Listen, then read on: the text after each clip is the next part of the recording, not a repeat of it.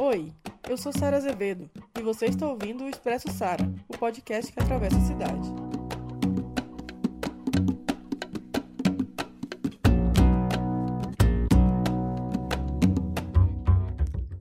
No app de hoje, vamos dar continuidade à conversa com a psicóloga Ana Paula Silva, que vai falar sobre a situação das LGBTs durante a quarentena. Também vai ter dicas de como viver durante esse processo de isolamento social. Se liga aí!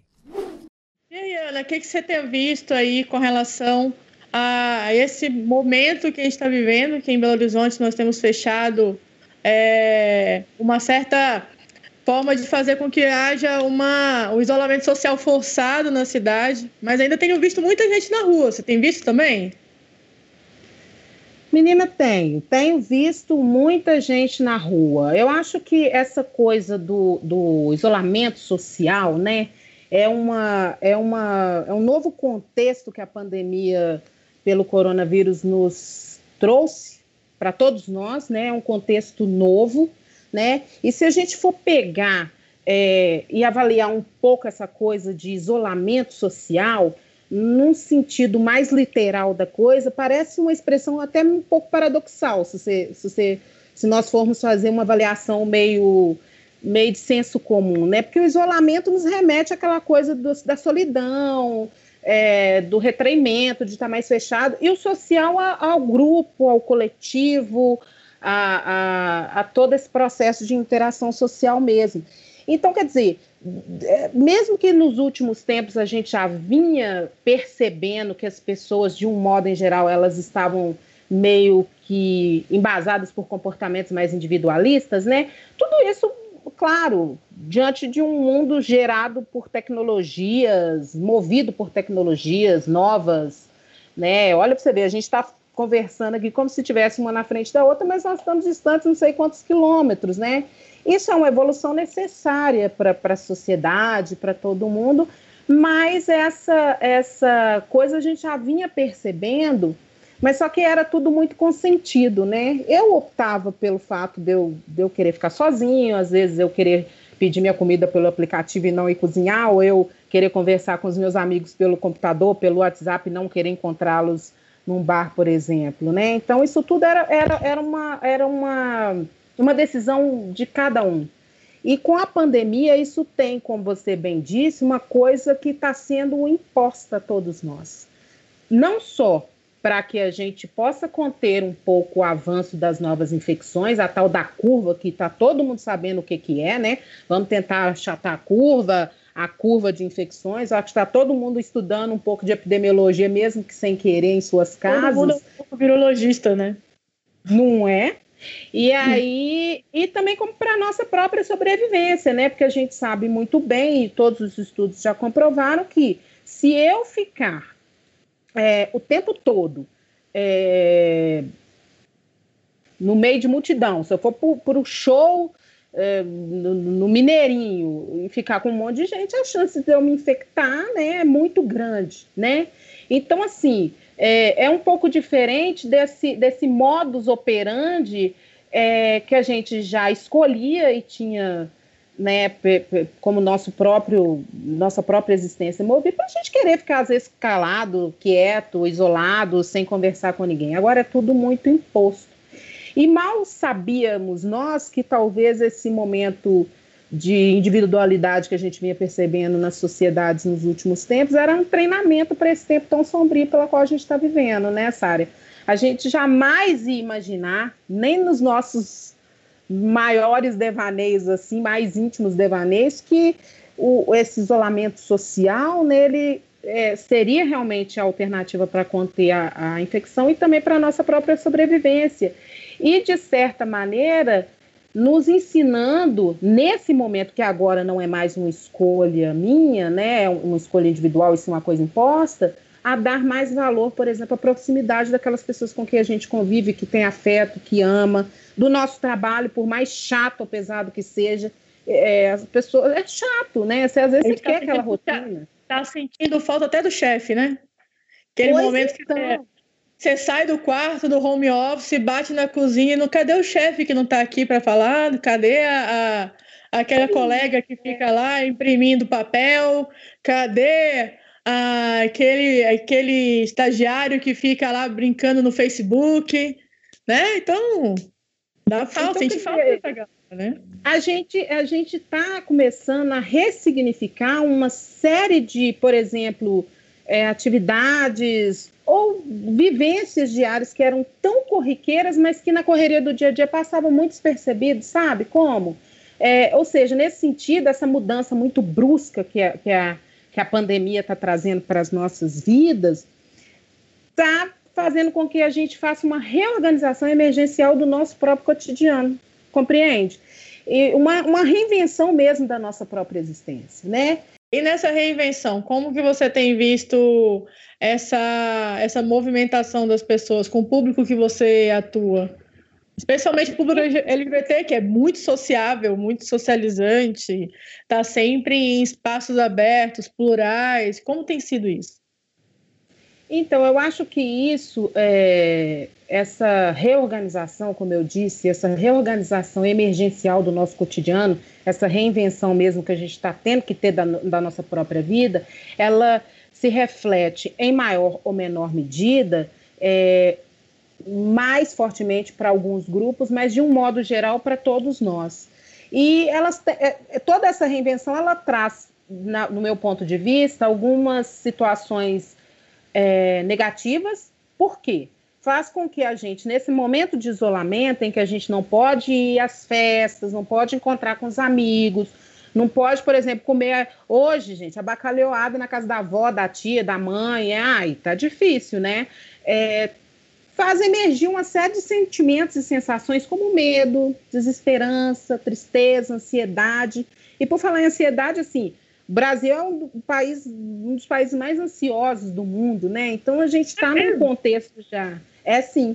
É, esses dados são dados da, da OMS até, que foram, acho que da recente, sei lá, do, do ano passado, que mostra que o Brasil é um dos países mais ansiosos do mundo, com quase 20 milhões de brasileiros que sofrem de ansiedade é, aqui. Então, quer dizer, a gente já vive num contexto de, de, de questões sociais, políticas, que fazem com que naturalmente esse tipos, esses tipos de sentimentos e sensações emergem na maioria das pessoas que estão aí, que precisam trabalhar, que precisam levar sua vida, que precisam mover a questão da economia e tudo mais.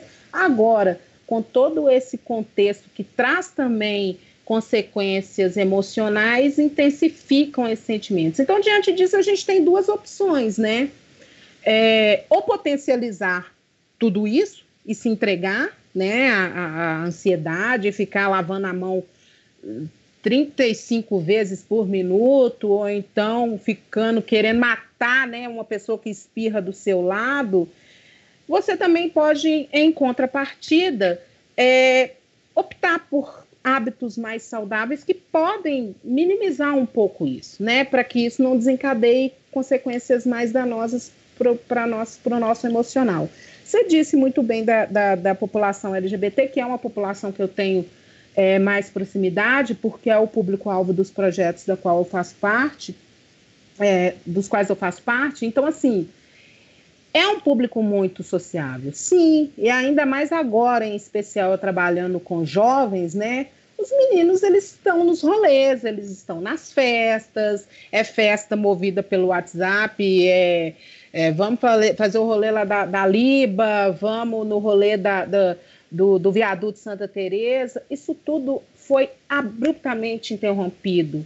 E o jovem, mais especialmente o jovem, ele tem momentos de várias incertezas e contê-lo nesse momento acaba intensificando. Então, o que, que a gente tem é, é, indicado para as pessoas, né? O, o, público que nós atendemos nos projetos. Gente, vamos ter que dar um time na pegação, né? Beijar na boca é uma delícia, transar é bom, as pessoas precisam se encontrar, trocar ideias, mas nesse momento, né?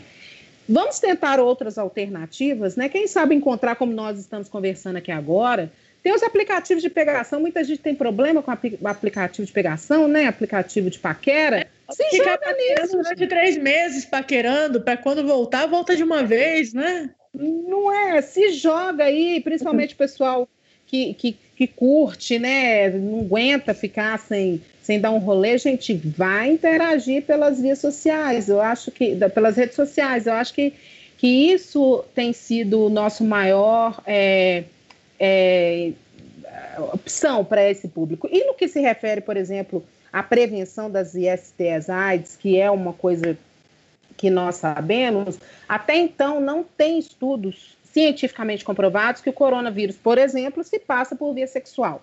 Né? Não existe nenhuma, nenhum estudo que verdadeiramente comprove isso. Mas a gente sabe muito bem, e, e esse recado é muito voltado para os meninos, né, para o público LGBT, volto a dizer com o qual eu tenho mais proximidade, que a gente sabe muito bem que transa, é, pegação, envolve muito contato físico, né? A gente beija na boca, é, cheira, lambe, aquela coisa toda. E, infelizmente, o coronavírus ele está nas, presente nas gotículas da saliva e, e sexo, e paquera, e pegação, e carinho, e afeto envolve muito isso. Então, realmente é hora de se conter e tentar essas alternativas, né? Paquera virtual, masturbação, é, se jogar nos aplicativos, ficar naqueles papinhos quentes que muitas vezes a gente reprimia, né? Mas é, agora um bom... bota a criatividade para. Né? É um bom momento para se conhecer, exatamente. Conhecer, né? conhecer. Tomara que todo mundo seja verdadeiro, né, nesse momento. Se não for verdadeiro consigo mesmo, né? Vai ser com quem? Exatamente. Então, é assim, é, são, são coisas muito voltadas especificamente para o público, não só o público LGBT, para quem também gosta de sair, de ir para balada. Eu acho que esse é o momento agora de reunir. Infelizmente, a gente era uma tecnologia que a gente, muita gente abominava tanto que é a rede social. Agora, acho que ela tem que vir com tudo mesmo para poder trazer essa proximidade que a gente tanto quer e é necessário nesse momento, né? Então, Ana, te agradeço demais por ter vindo para a gente conversar. Vamos marcar o nosso oh, boteco virtual. Que... Queria dar até umas dicas para as pessoas, poxa. Nem Pode tudo tá falar, tá manda suas dicas. Nem tudo está perdido na vida. Nem tudo está perdido, não, gente. Vamos manter a calma, vamos manter a nossa paciência, que eu acho, como eu disse, é um momento novo né, que a gente está precisando se reinventar, está precisando é, reorganizar a nossa rotina, nosso cotidiano, né? Então, diante disso, tenta estar mais próximo com suas, suas famílias, seus amigos, que seja por telefone, que seja por videoconferência, é, buscar informações seguras, de fontes seguras, pelo amor de Deus, para que essa coisa não vire um redemoinho, né, um tufão na nossa cabeça, né? E lembre-se, a gente tem que preocupar sempre com o que está ao alcance das nossas mãos. A gente não vai salvar o mundo nesse momento, né? Não vai acabar de uma hora para outra com a epidemia. Eu acho que a gente tem que estar tá atento para as coisas que a gente consegue fazer, né? Que é o nosso autocuidado, melhorar a higiene, enfim, fazer algo solidário, ajudar os colegas comerciantes do bairro, alguém conhecido, né? E tentar fazer reflexões e, e atividades que tragam um pouco de relaxamento para nós mesmos, né?